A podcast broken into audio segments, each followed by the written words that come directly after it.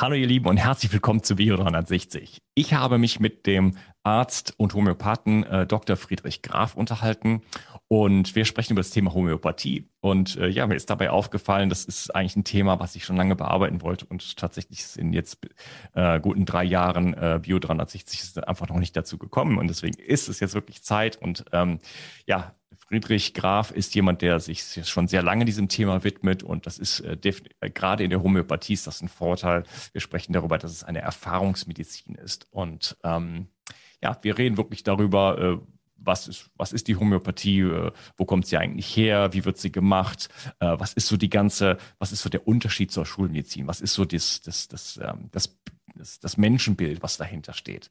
Und ähm, wir reden ein bisschen auch über Studien und solche Dinge.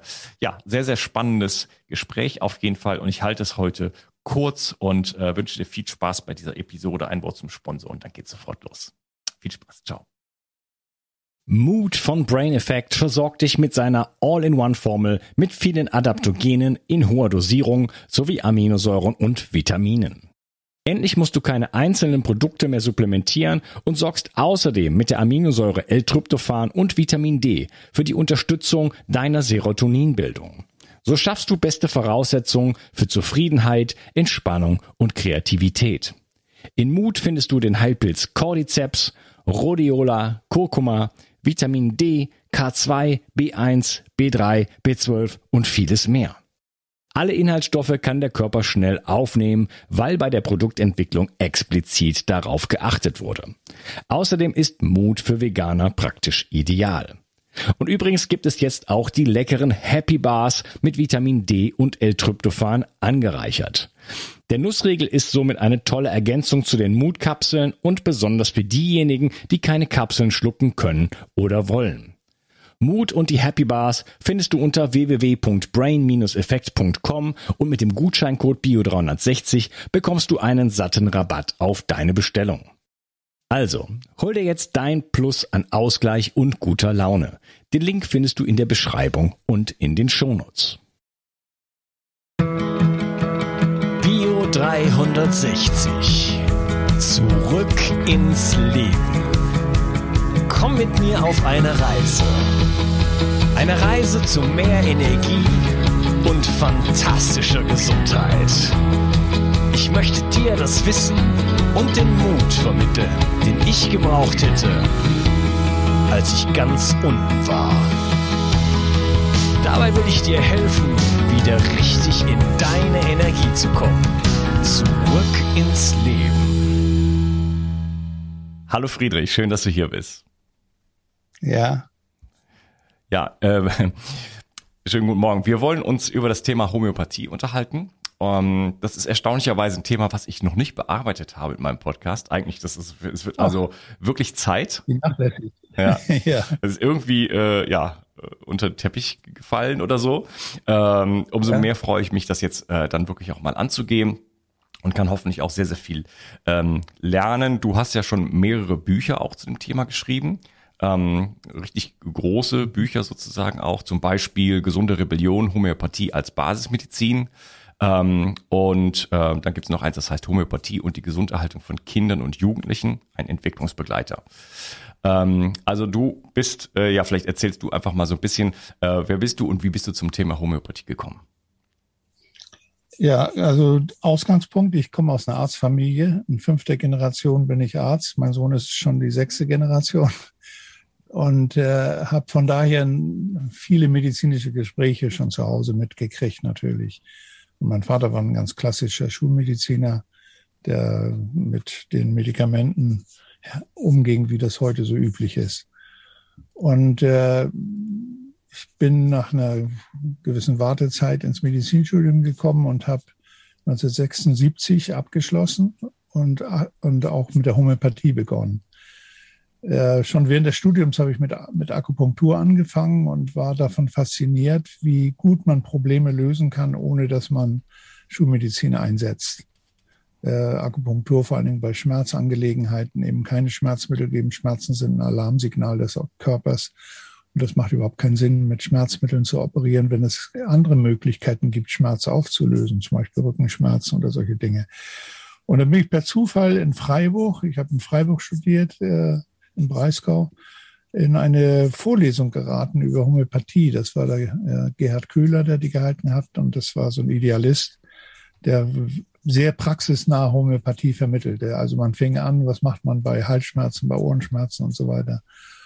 Und äh, ein zweiter Homöopath in Freiburg hat eine ganz andere Vorgehensweise gehabt und hat mehr äh, die geistig-seelischen Hintergründe beleuchtet, sogar, sogar äh, darüber hinausgehende Aspekte, die mit krank und gesund zusammenhängen. Und das hat alles äh, sehr gewirkt, so dass ich mich der Homöopathie von da ab verschrieben habe und sie intensiv studiert habe bei verschiedenen guten Lehrern hier in Europa und dann 1983 eine, die erste eigene Praxis eröffnet habe. Von meiner Ausbildung her bin ich äh, gynäkologisch ausgebildet, schwerpunktmäßig. Ich habe zwar auch Chirurgie und Teil sogar innere Medizin gemacht, aber die Geburtshilfe, die hat mich schon immer angezogen. Und so fing ich dann an, äh, auch gleich 1983 mit Hausgeburtsbegleitung, Schwangerschaftsbegleitung und dann natürlich Kindesbegleitung. Das heißt, alles in einer Hand, was heute schon fast undenkbar ist, weil das ja alles in Fachdisziplinen aufgeteilt ist. Und äh, ich habe bei der Hausgeburtshilfe nur homöopathische Mittel eingesetzt. Extrem selten mal ein schulmedizinisches Mittel, weil die meisten Probleme in der Geburtshilfe sind hausgemacht. Die schafft man sich selber, wenn man aktiv vorgeht. Nicht? Denn das ist alles von Natur aus sehr gut geregelt, dass, sie, dass Wehen sich entwickeln und ein Kind geboren wird. Und natürlich gibt es Grenzen, ganz seltene Fälle, wo man ohne einen Kaiserschnitt nicht äh, äh, vorankommt. Aber die, wir haben natürlich selektiert und nur die risikofreien äh, Schwangeren dann auch zu Hause entbinden lassen. Und dann war die Homöopathie eine außerordentlich wertvolle Hilfestellung. Darüber habe ich auch ein Buch geschrieben, Homöopathie in der Geburtshilfe. Das habe ich sozusagen für die Hebammen geschrieben, dass sie sich da auch zunehmend selber helfen können. Ja, und dann ging es darum, dass die Frauen, die in der Schwangerschaft Homöopathie erlebt haben, natürlich auch gern das fortsetzen wollten bei ihren Kindern. Hm. Also war ich, war ich von erster Stunde an auch mit den Kindern beschäftigt. Und so bin ich, ich bin jetzt bald 40 Jahre in der Praxis, bin da immer noch tätig, äh, bis heute in eine quasi kinderärztliche Funktion geraten, denn das ist ein Beruf, wo man Erfahrung braucht. Und äh, Kinder sind ja nun nicht wie kleine Erwachsene zu behandeln, sondern haben so eine ganz eigene Dynamik. Hm. Und äh, wenn, wenn Sie die Buchliste bei mir durchgehen, ich habe immer den Anspruch, gesunde Haltung zu unterstützen. Also nicht bloße Krankheitsvermeidung. Das ist Schulmedizin. Ne? Krankheit und dann behandelt man. Und Homöopathie hat einen ganzheitlichen Ansatz, der damit verbunden ist, die Fähigkeiten des Menschen von Schwangerschaft, Geburt an zu optimieren, so dass er nichts anderes braucht. Medizinisch. Und das hat ja mal an anderer Stelle, glaube ich, dazu geführt, dass wir ein Interview über die Impfproblematik gemacht haben, ne? oder über Ernährung oder eben solche Ja, Themen. wir haben über Impfung gesprochen in, äh, in meinem Kongress, ich weiß gar nicht, ich denke in dem ähm, chronisch krank durch Umweltgifte, genau. Ja, und, und Impfung machen Kinder grundsätzlich krank. Das, da gibt's gar keinen Wenn und Aber. Das ist einfach so. Mhm.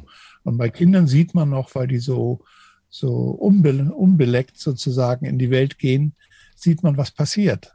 Bei den Erwachsenen kommen so viele Einflüsse hinzu, dass man Schwierigkeiten hat zu sagen, das kommt von der Impfung. Mhm. Sag bitte das Wort nicht, sonst werden wir bei YouTube gelöscht. ja, ja, okay. Das, das ist wirklich wahr. Das, das, ist mit ein Aspekt, dass ich Eltern eben da äh, Zeit lassen wollte, darüber selbst zu entscheiden. Und die, die davon Abstand genommen haben, die haben erlebt, was Gesundheit ist. Äh, und die Homöopathie kann ja nichts anderes als die eigenen Fähigkeiten bedienen. Hilfe zur Selbsthilfe. Das ist das Wesentliche. Und das Prinzip geht darüber, dass man mit äh, Ähnlichkeiten arbeitet. Homoion Pathos heißt das ähnliche Leiden. Mhm. Dass man auf der einen Seite Arzneien hat, die man geprüft hat. Das mache ich auch regelmäßig. Das machen Homöopathen regelmäßig. Dass man Arzneien einnimmt und schaut, was passiert bei mir. Fangen Sie mal an, eine Zwiebel zu schneiden, dann wissen Sie, dass die Augen tränen und brennen. Und das im übertragenen Sinne gibt, gibt es auch ganzheitlich. Hm, also, dass äh, wenn Sie eine Arznei nehmen, dass, äh, dass Sie davon äh, Beschwerden kriegen. Oder wenn Sie zu viel Kaffee trinken, dann werden Sie ganz aufgedreht, unruhig, müssen häufig auf die Toilette und äh, haben vielleicht den Bogen überspannt, einfach nur wach zu werden ne? und werden dann unruhig und schlaflos.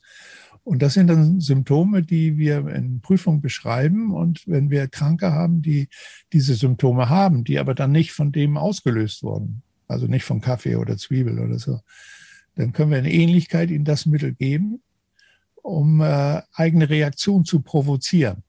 Denn wenn wir ihnen das geben, ist es erstmal belastend. Das nennen wir dann die Erstreaktion. Und in, der Biologie gibt es nach Aktion immer Reaktion. Und die Reaktion ist die Fähigkeit aus eigener, aus eigener Qualität heraus äh, wieder ins Ordnungssystem zu kommen, also Störung zu überwinden.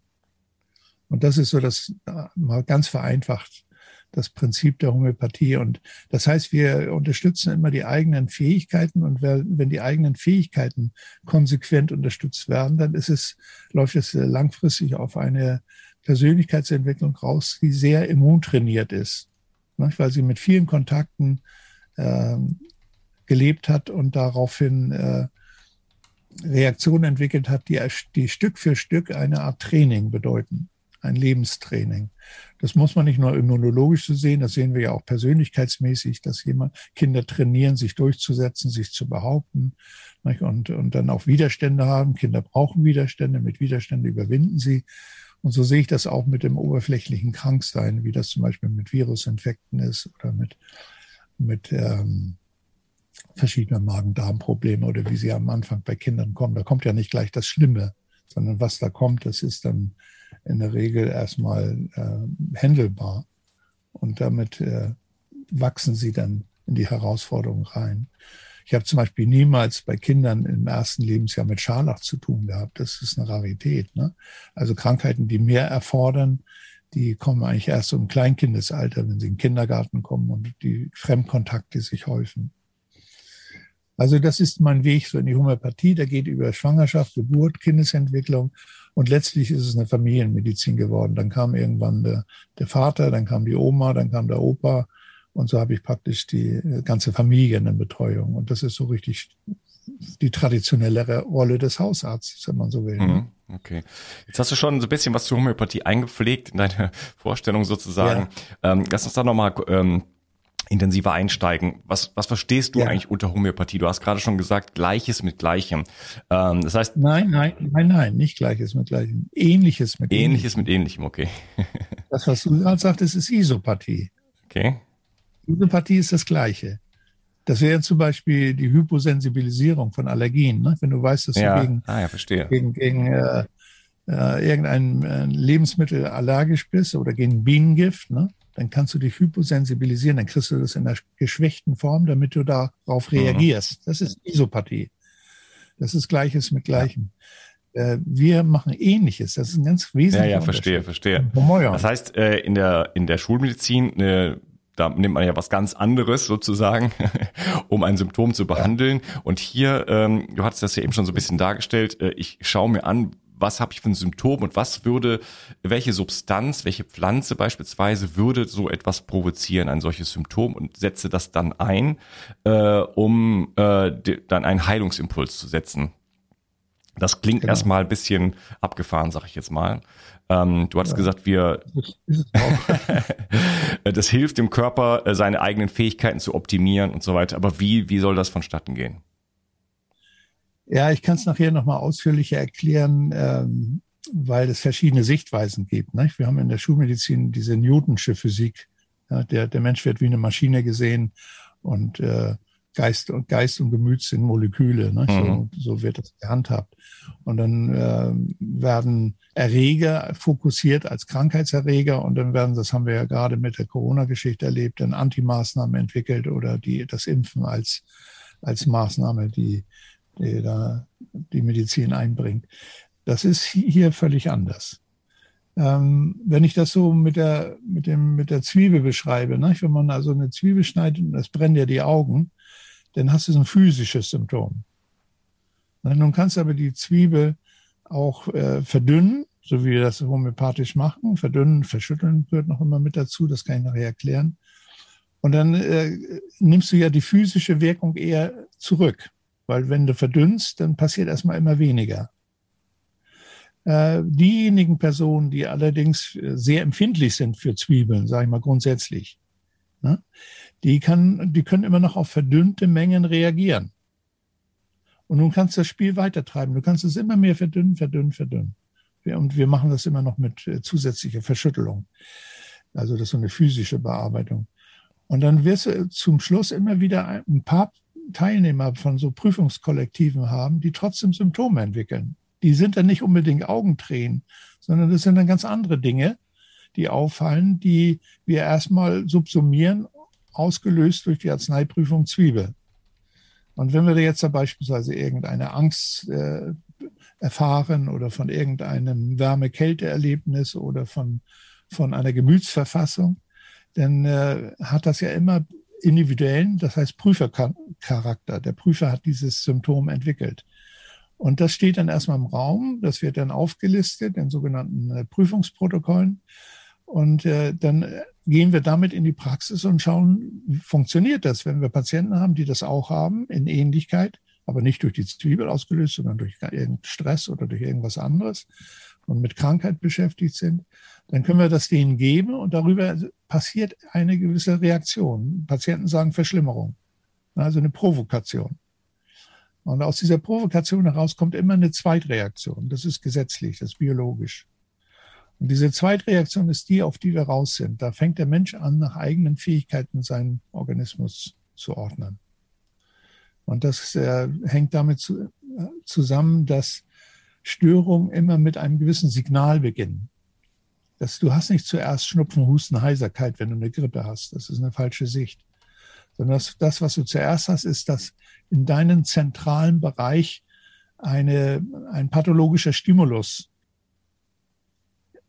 äh, aktiv ist.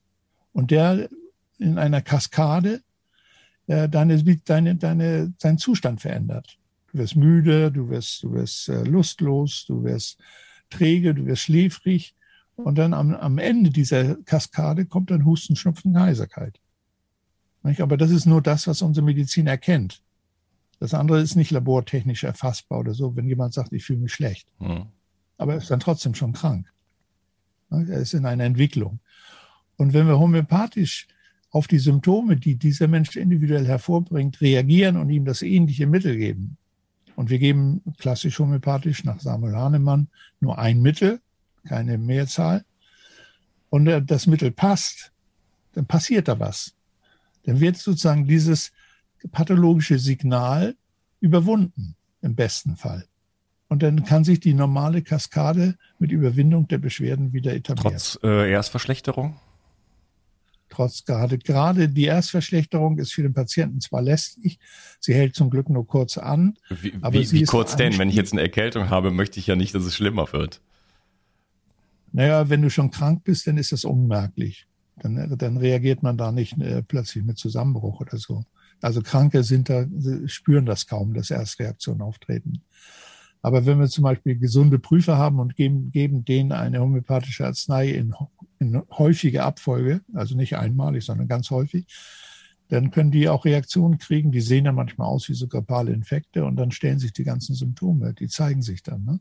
Die stellen sich dann hm, ein. Was verstehst du unter Prüfer? Das hast du ja schon ein paar Mal gesagt.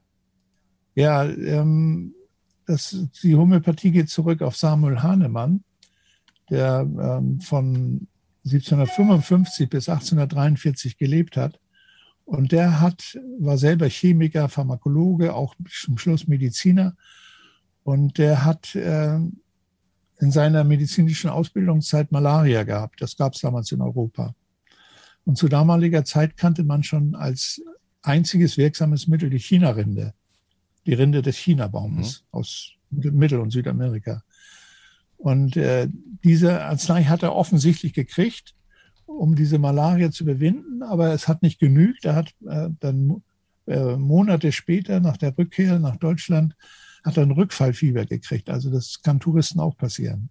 Wenn die Malaria nicht ausreichend behandelt ist, dass sie aus dem Urlaub zurückkommen, dann können sie wieder plötzlich die Zerstörung ihrer roten Blutkörperchen durch diese Plasmodien, durch diese Erreger erfahren. Und in, in äh, dieser Situation hat er ähm, China-Rinde nochmal bekommen und hat das überwunden. Und dann hat er im Rahmen seiner medizinischen Ausbildung, er hat eine große Familie gehabt, am Ende 13 Kinder und war, stand immer unter finanzieller Not und hat dann sich äh, geholfen mit der Übersetzung von Pharmakologiebüchern ins Deutsche. Er beherrschte fünf Sprachen perfekt. Und es äh, ging um eine Arzneilehre von William Cullen, das ist ein schottischer Pharmakologe gewesen. Und äh, bei der Übersetzung ins Deutsche fiel ihm auf, dass er die China-Rinde äh, in, ihrer Wirkung beschrieb, und zwar so, wie das damals der hippokratischen Säftelehre entsprach. Ne? Der Mensch ist krank, weil die Säfte, vier Säfte, Melancholie, Melanch ähm, äh, die, die, na, das gibt die vier Qualitäten, phlegmatisch, cholerisch, melancholisch, sanguinisch. Und das sind diese vier Säfte, die man damals sah. Und wer krank ist, der hatte dann eine krankhafte Durchmischung der Säfte, so sah man das an.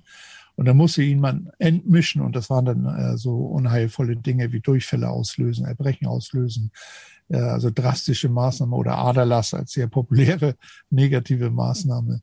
Und Hahnemann war ein Feingeist und mochte, hat sich dem nicht angeschlossen, so zu therapieren. Und dann beschrieb der Herr Cullen, die Chinarinde würde so wirken durch ihre Bitterkeit, indem sie Magensäfte auslöst, Magensaftfluss.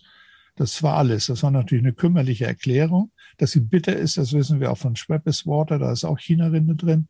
Äh, das macht einen bitteren Geschmack. Bitter gilt auch so als tonisches Mittel, also anregendes. Und dann hat er sich einfach hingesetzt und hat Chinarinde nochmal wieder eingenommen, obwohl er da frei war von Malaria. Und dann hat er da eine ganz klare Symptomatik äh, erlebt. Und diese Symptomatik, die hat er dann beschrieben in einer wissenschaftlichen Zeitschrift. Und ähm, unter dem Titel Versuch über ein neues Prinzip zur Aufwendung der Arzneikräfte. Also er schlug vor, dass man Arzneien kennenlernt, indem man sie selber prüft. Macht ja heute kein Schulmediziner. Ein Psychiater nimmt doch keine Psychopharmaka. Aber genau, genau darauf käme, läuft es raus. Ja. Ne? Das heißt, Homöopathen prüfen selber die Mittel, die sie einsetzen. Und dann hat er äh, deutlich beschrieben, was da passierte mit ihm, als er die Chinarinde einnahm. Er kriegte die Symptomatik seiner Malaria wieder, ohne dass eine Malaria vorlag. Okay. Er hat das ganz detailliert beschrieben. Das Einzige, was nicht auftrat, war, er hatte kein Fieber gekriegt. Aber dazu, dazu ist auch nicht äh, notwendig, denn das ist ja mehr schon ein schweres Krankheitssymptom. Er hat nur die Empfindlichkeiten entwickelt und man muss voraussetzen, dass er das offensichtlich ähm, zweimal bekommen hat und dadurch schon eine Ahnung davon hatte, was China-Rinde ist. Also war schon so imprägniert, könnte man sagen. Ne? Und äh, diese Idee hat ihn dann verfolgt, sechs Jahre lang, dass er am, am eigenen Körper die China-Rinde im Selbstversuch, und er war Pharmakologe, er wusste, wie viel er nehmen muss, ohne sich toxisch zu schädigen, ähm, verschiedene Arzneien der damaligen Zeit ähnlich getestet hat. Verdünnt, verschüttelt, hat er sie eingenommen und hat dadurch schon die erste Arzneilehre aufgestellt. Das ist eine Fleißarbeit gewesen. Die hat er, diese Arbeit hat er gemacht mit seinen, mit seinen Kindern, mit seiner Familie, mit engstem Freundeskreis. Er war ein Wissenschaftler, hatte einen guten Ruf als Chemiker und er war dabei, diesen Ruf aufs Spiel zu setzen, wenn rauskommt, was für ein Blödsinn er da macht. Ne? Aber nach sechs Jahren war er sich sicher und hat, ist an die Öffentlichkeit gegangen und hat diesen Artikel geschrieben, äh, Versuch über ein neues Prinzip der Aufwendung der Arzneiheilkräfte. Und da beschrieb er, was er mit der Chinerin erlebt hat. Und dann schreibt er am Schluss in diesem Artikel, das war im Hufeland-Journal 1796, jedes wirksame Arzneimittel erregt im menschlichen Körper eine eigene Krankheit an. Das können Sie heute genauso sehen, kannst heute genauso sehen. Wenn du Aspirin nimmst, kannst du Magenschmerzen kriegen. Das ist im Prinzip Teil der Arzneikrankheit. Man ahme die Natur nach, welche zuweilen eine chronische Krankheit durch eine andere hinzukommende heilt. Wir wissen, dass wir chronisch Kranken zum Beispiel mit Masern helfen können. Paradox. Heute lässt man Masern nicht zu, heute haben wir chronische Krankheiten. Mhm. Also das war damals ein bekanntes Wissen. Beispiel, Welche chronischen Krankheiten beispielsweise? Zum Beispiel diese Eiweißverlustniere, das nephrotische Syndrom heißt das. Das war eine typische Komplikation nach Scharlach. Das war ein, war ein Problem in den 50er Jahren beispielsweise, 50er, 60er Jahre. Da haben die Kinder Eiweiß verloren und das ging dann über Monate und das hat sie natürlich sehr geschwächt. Und dann hat man sie mit Masern in der Klinik behandelt. Man hat ihnen Masern beigebracht. Und indem sie Masern durchmachten, kontrolliert im klinischen Raum, verloren sie den Eiweißverlust. Die Niere erholte sich wieder. Und das ist eine Chance, die wir heute mit jeder Grippe haben, die heute so verteufelt wird.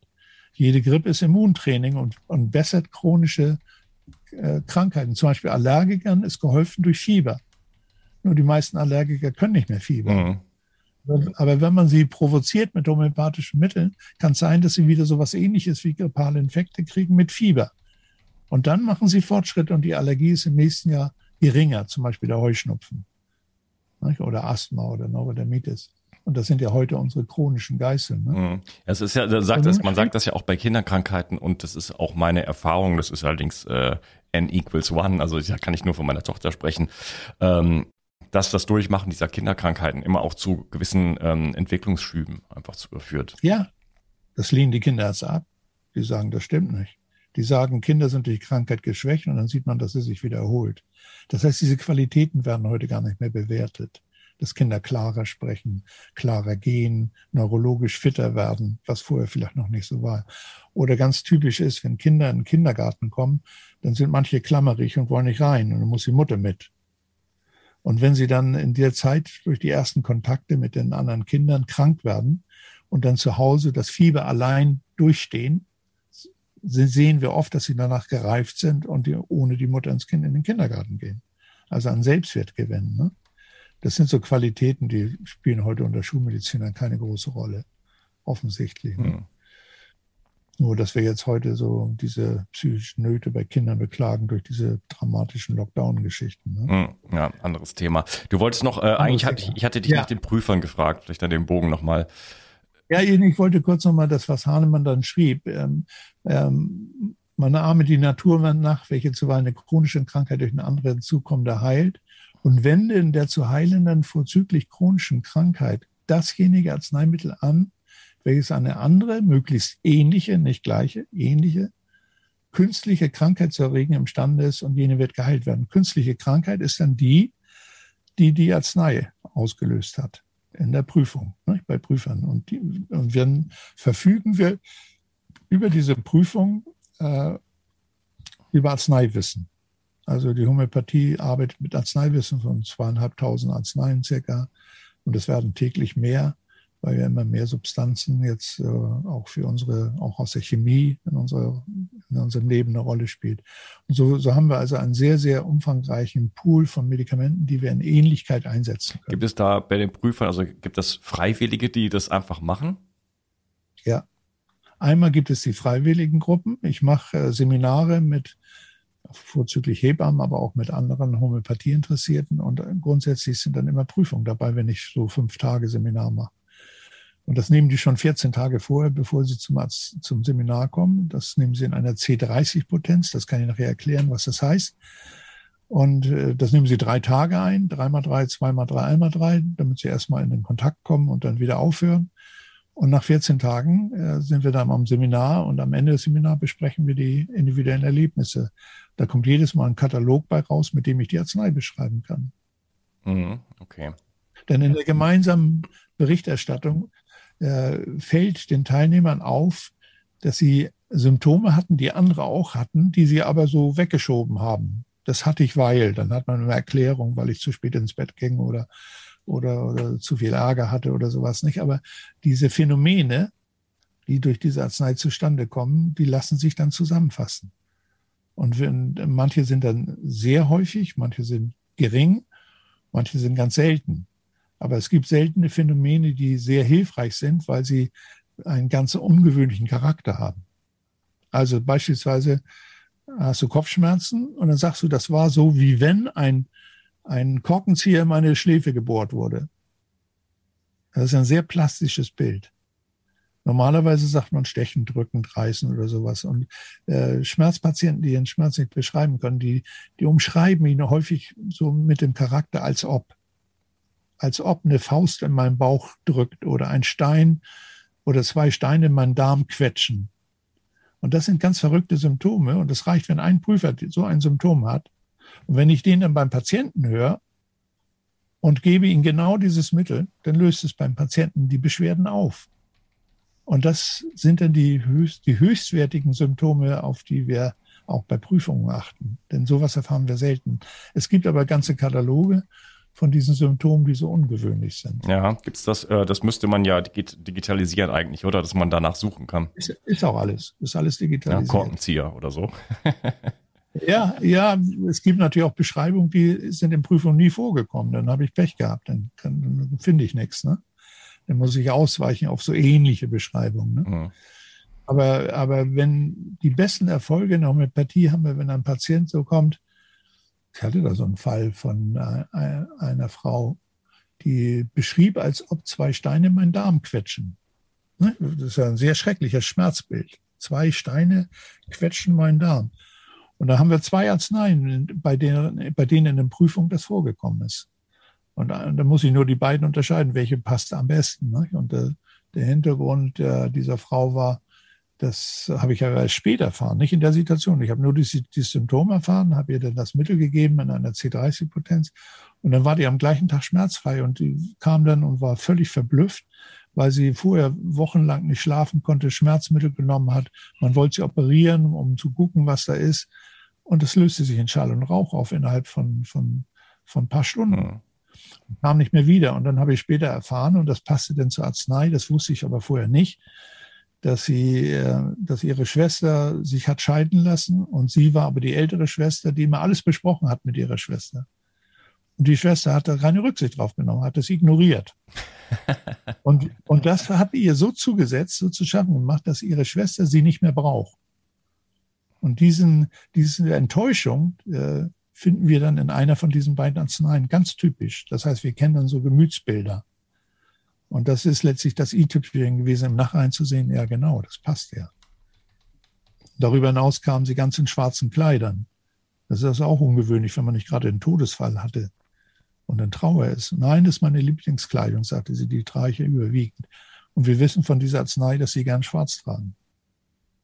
Und so, so setzt sich so ein Mosaik nachher zusammen, wo man versteht, warum die Frau gar nicht anders konnte, als darauf provoziert äh, negativ zu reagieren im ersten, in der Erstreaktion, die sie aber kaum wahrgenommen hat, weil der Schmerz schon so intensiv war. Der war nicht mehr steigerbar.